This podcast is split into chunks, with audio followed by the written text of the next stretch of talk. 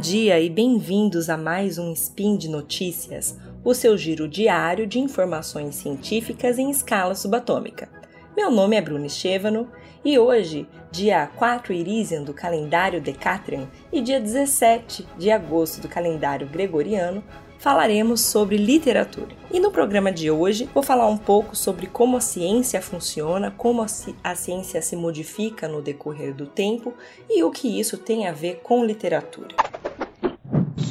Notícias.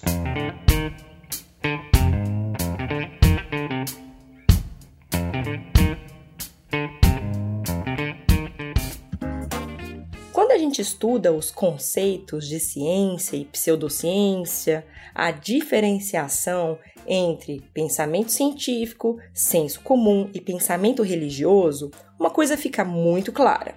A ciência não é infalível, incontestável, dogmática e nem deveria ser. Mas vamos por partes. O que, que é senso comum? É como eu interajo com o mundo, como eu recebo as tradições, como ajusto essas tradições para minha experiência. E existe aqui uma certa subjetividade, existe tentativa e erro. Por exemplo, como que você gosta do seu cafezinho? Mais forte, mais fraco? Como você prepara esse café? Talvez você tenha aprendido com a sua mãe, talvez tenha tentado de várias formas até chegar num resultado que dá mais certo para você. Isso é senso comum. Já no pensamento religioso, tudo é infalível, é inquestionável, né? O que se coloca ali é daquele jeito e ponto. Se apoia na tradição, na crença e permanece por isso da mesma forma por muito tempo, né? E daí nós temos o pensamento científico, que é outra coisa, que segue um método, é falível, é questionável. Segundo Carl Sagan, a ciência é, abre aspas, mais que um corpo de conhecimento. É uma forma crítica de interrogar o universo, de com pleno conhecimento da falibilidade humana. Fecha aspas. Então o que a gente vê é que a ciência é um empreendimento coletivo, porque não é feito por uma pessoa só, né? Claro. Em que os conhecimentos são obtidos e confrontados. E esses conhecimentos são interpretados à luz de um ecossistema científico. E aqui a gente tem a parte final da citação do Sagan, que talvez seja mais importante, que é a falibilidade humana. Quer dizer, nós humanos produzimos ciência e nós podemos falhar. Mas aí, mais do que falhar ou não falhar, o X da questão é saber que falhou, onde falhou e procurar melhorar, né? O conhecimento científico precisa ter essa abertura e ser questionador sempre. Por isso que o maior inimigo do conhecimento é a ilusão do conhecimento, né? Essa frase é do Stephen King. Errata, essa frase é do Stephen Hawking. Que mostra pra gente que o grande perigo é achar que se sabe, porque quem acha que sabe tudo não vai buscar mais, né? Não vai questionar, pesquisar, se aprofundar, fica ali estagnado. Isso é com qualquer área de estudo e é fundamental se atualizar o tempo todo, nunca parar de estudar. É por isso que a gente fala que professor não pode nunca parar de estudar e isso vale para outras áreas também. A busca é fundamental e a humildade também. O cientista e a ciência têm que ser humildes para ter a capacidade de reconhecer os seus erros, né? Beleza. Bom, até aqui ficou claro, né? Então a minha grande pergunta é como que isso acontece na literatura? Esses questionamentos, é, essa abertura, essa humildade.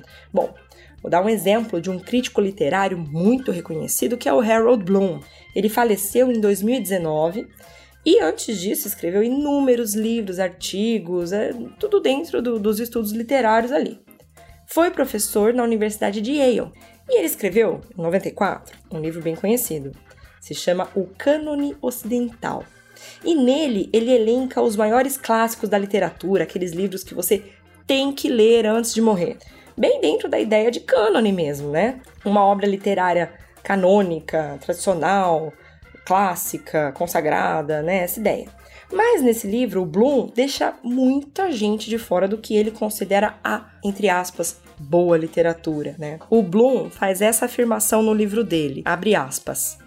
A crítica cultural é uma outra soturna ciência social, mas a crítica literária, considerada como uma arte, foi e sempre será um fenômeno elitista. Foi um erro acreditar que a crítica literária se podia tornar um suporte da educação democrática ou do progresso societal. Fecha aspas. Isso é o que ele fala na página 31 desse livro.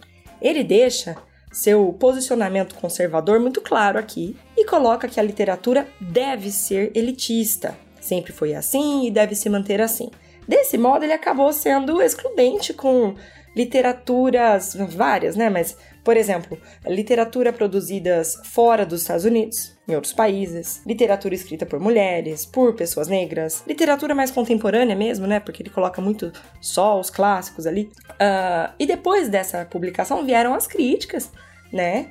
E com as críticas ele reavaliou seu trabalho e publicou uma série de livros chamada Modern Critical Reviews com análises literárias de autores mais contemporâneos, principalmente. Um dos volumes, são vários volumes, tá? Um deles é dedicado a Jamaica Kincaid, que é uma escritora caribenha negra. O outro, a Maya Angelou, também uma mulher negra. E são é, volumes modernos, né? O nome já diz Modern Critical Reviews. Então são críticas literárias modernas, é, mais, mais chegando para o século XXI. Esse caso do Bloom foi o caso de um estudioso que se propôs a rever, a atualizar, a aprimorar suas ideias. Ele fez isso na literatura, mas isso pode acontecer em todas as áreas de produção de conhecimento. Como o Sagan disse, é preciso ter pleno conhecimento da falibilidade humana. Quem produz ciência somos nós, humanos, e nós falhamos. Por isso a ciência é coletiva e sempre em questionamento e em evolução. É isso, gente. Sejamos humildes e estudiosos até o fim da vida. Por hoje é só. Eu lembro que os links comentados estão no post. Deixa lá seu comentário, elogio, crítica, o que você quiser. E lembro ainda que esse podcast só acontece por causa do seu patronato no SciCash. Muito obrigada, um grande abraço, até a próxima!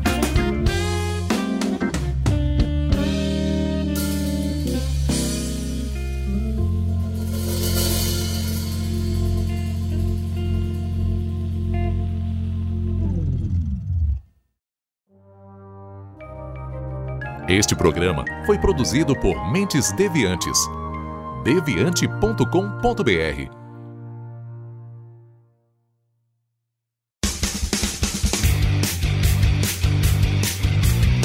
Cortes, edição de podcast.